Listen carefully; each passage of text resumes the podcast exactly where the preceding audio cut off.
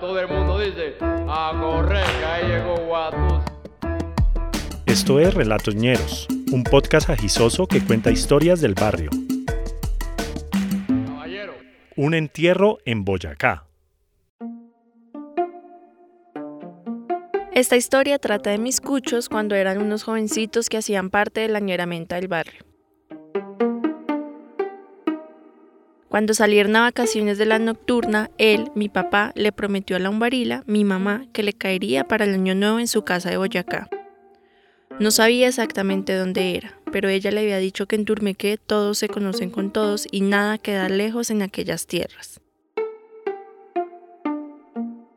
Así fue como el 30 de diciembre del año 90 y pico mi papá salió a las 170 a esperar una flota para Turmequé. La flota era inmensa y cómoda. Los pasajeros eran variados y curiosamente iban varios extranjeros. Este inmenso bus, después de cruzar por Boyacá, seguiría hacia el norte del país. A pesar de ser un adolescente, se la pasó hablando hasta por los codos con los otros pasajeros. Así se enteró que varios iban en busca del Expreso del Hielo, un tren que visitaría varios pueblos olvidados de Colombia. La idea de estos hippies era interceptarlo en Barranca Bermeja y seguir con ellos hasta la tierra de Gao. Este tren de los ferrocarriles nacionales llevaba en su interior un batallón de cirqueros, artistas y músicos franceses, españoles, argentinos, italianos y colombianos. En la flota comentaban que aquella expedición llevaba hasta un dragón que escupía fuego, y decían que también iba con ellos Manu Chao y su banda Mano Negra. Estuvo muy tentado a seguir derecho con ellos para subirse a ese tren, pero mi mamá y el desastre inminente lo esperaban.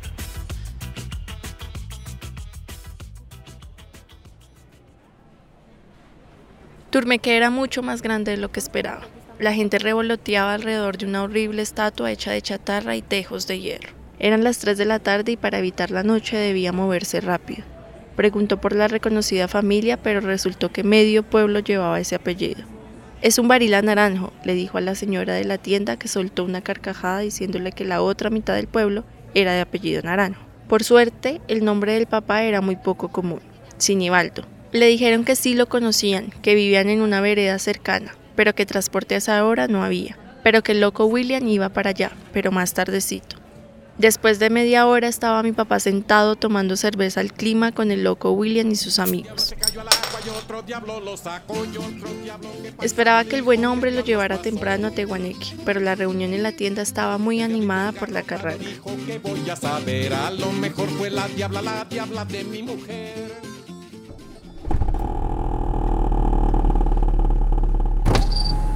Por fin, a las 11 de la noche, arrancaron en un viejo jeep que zigzagueaba por las carreteras destapadas. El loco William conversaba animado y reía carcajadas sin mirar hacia adelante, y a veces sin agarrar el timón. Cuando estaban a punto de rodar por alguna de las laderas, el jeep se detuvo bruscamente frente a una caseta. De aquí para abajo la casa de los umbarilas bocoteño. Le gritó el loco anunciando su última parada. Tal vez por pena o por lo buena gente que son los boyacos, el loco no le cobró ni un peso. En la caseta habían muchos hombres, todos con ruana y sombreros, y todos con cerveza en mano. Uno de ellos lo miró extrañado de pies a cabeza. No era común ver jóvenes mechudos, tatuados, con aretes, blue rotos y pelo largo en esta región. ¿Qué se le ofrece al joven? Le dijo algo desconfiado el que parecía el mayor del grupo. Cuando le explicó que estaba buscando a la familia Umbarila porque él era el novio de una de las hijas, le extendió la mano derecha y le dijo en un tono socarrón. Mucho gusto, José Sinibaldo Umbarila. Tuvo que contar otra vez toda la historia. Más tardecito vamos para la casa. Le dijo en secreto cuando ya eran las tres y media de la mañana. El frío, la media canasta de cerveza que se había tomado y el tortuoso viaje con el loco William ya lo tenían verdaderamente mamado.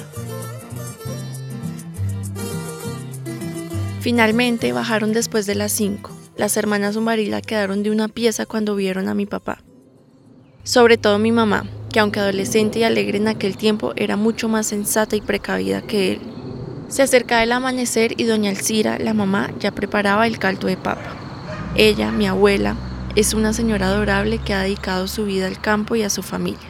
Además hace las mejores arepas boyacenses de todo el mundo y mientras tomaban tinto hecho en leña, el muchacho trasnochado tuvo que contar su travesía por tercera vez. A eso de las seis de la mañana todos se fueron a trabajar. Los novios se fueron a dar una vuelta para conocer la finca. Mi mamá le mostró el corral de las gallinas, la casa de las ovejas, el camino al páramo y a la carrilera. Y finalmente le enseñó la camioneta verde, una Dodge modelo 64. Ella le hablaba sobre celebrar su cumpleaños allí en la finca, con suegros y cuñadas. Pero mi papá estaba concentrado en la poderosa camioneta, sin imaginar que días después daría, de mala manera, unos cuantos botes dentro de aquella máquina.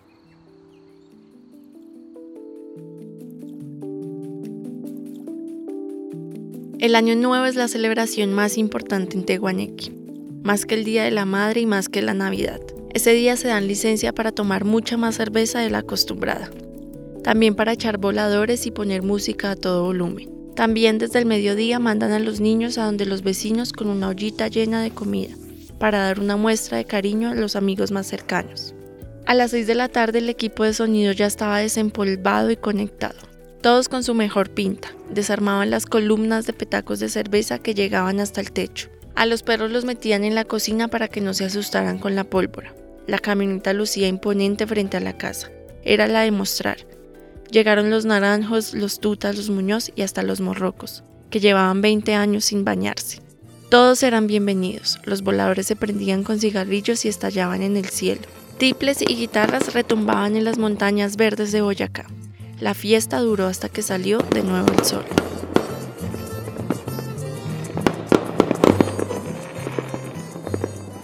Mis tías convencieron a mi papá para que se quedara hasta el cumpleaños.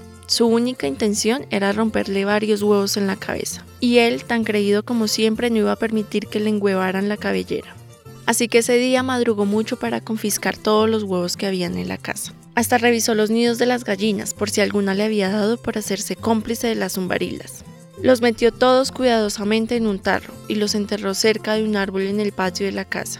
Casi 20 huevos recién puestos quedaron bajo la tierra, esperando convertirse en desayuno al otro día. Ellas buscaron, rebuscaron, improvisaron y fingieron, y hasta rezaron para que alguna gallina repitiera huevito. Pero no, el cumpleaños fue normal.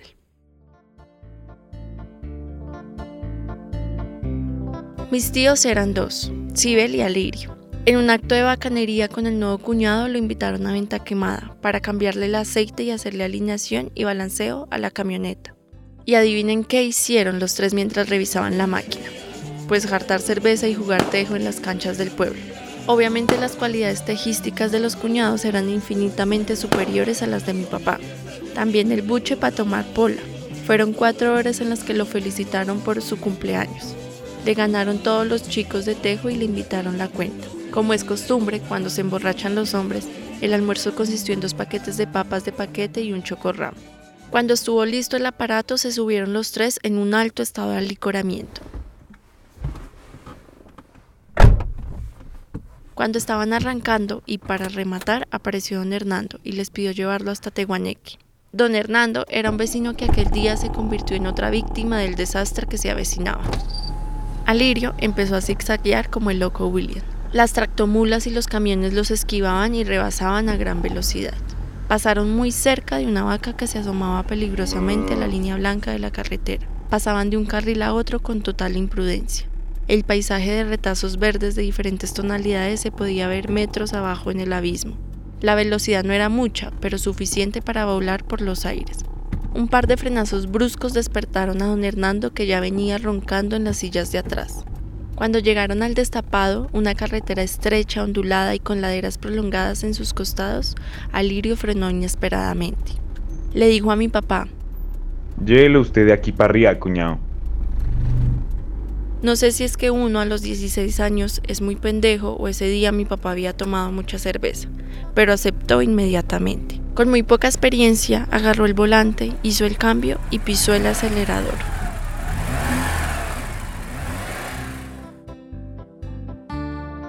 Una pausa y ya regresamos.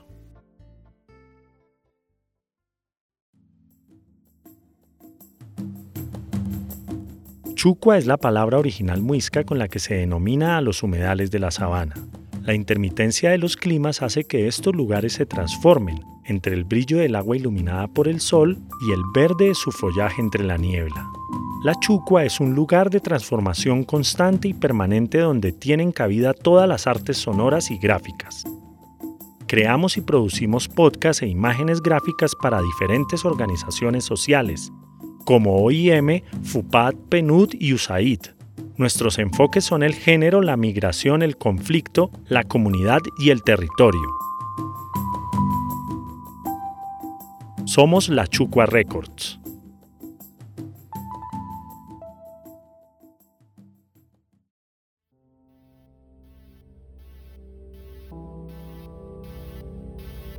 Avanzaron cuatro o cinco metros tal vez. El camino ordenaba girar a la izquierda y mi papá siguió de largo, hasta que las dos llantas del lado derecho quedaron en el aire. Y chun, se fueron a botes. Sin soltar el manubrio, vieron pasar por el parabrisas el azul del cielo, el verde del pasto, el azul del cielo otra vez y el verde del pasto otra vez.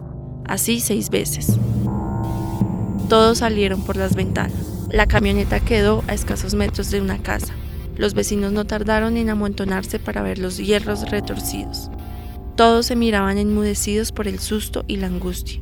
Las heridas eran apenas moretones y pequeñas cortadas hechas por los vidrios rotos. ¿Y ahora qué hacemos?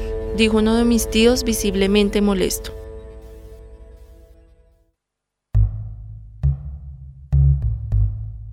La única opción fue tomarse otra pola para el susto. Esta vez sí pagó mi papá.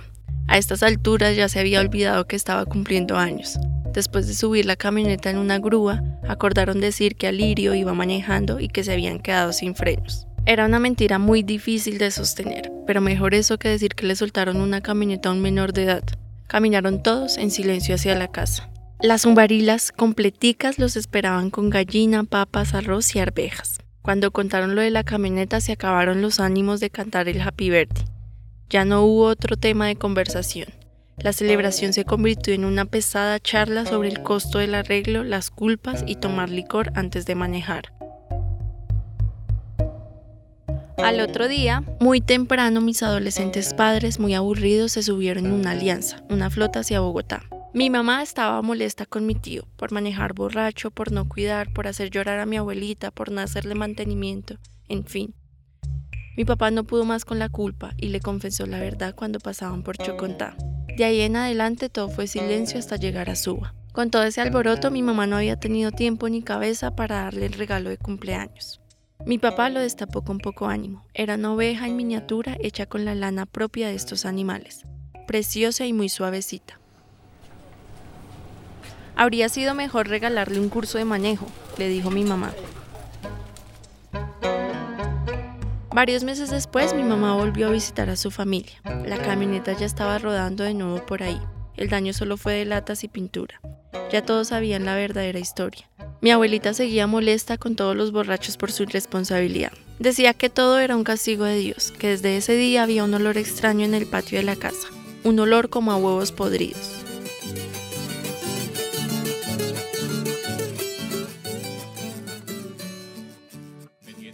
Este capítulo fue narrado por Daniela Muñoz.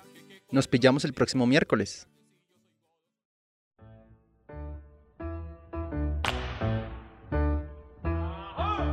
Relatos Ñeros es una producción de la Chucua Records en Bogotá. JJ Muñoz es el editor general. Daniela Muñoz hace el chequeo de datos y es nuestra coordinadora general. Steven Torres y Felipe Umbarila investigan y hacen la mezcla y el diseño de imágenes y sonido. Agradecemos por sus aportes en Patreon y otras plataformas a Juanita López en Estados Unidos, las hermanas Verónica y Angie Cristancho en Bogotá, un saludo especial de cumpleaños para nuestro ñero Luis Paredes, de parte de su esposa y de nosotros, y también a todos nuestros nuevos y nuevas seguidoras en Instagram. Por prestarnos sus voces, agradecemos a Sinibaldo Umbarila, Edilmer Naranjo, Sergio Naranjo y Doris Umbarila, de la linda tierra de Tehuaneque en Boyacá. Si les gustó esta historia y quieren apoyarnos, pueden hacernos un aporte para seguir haciendo posible este podcast. Visiten nuestro perfil en Instagram, arroba Records, y allí encontrarán la forma de ayudarnos. De vuelta le enviaremos un saludo en uno de nuestros capítulos y se convertirán para siempre en nuestros ñeros y ñeras del alma.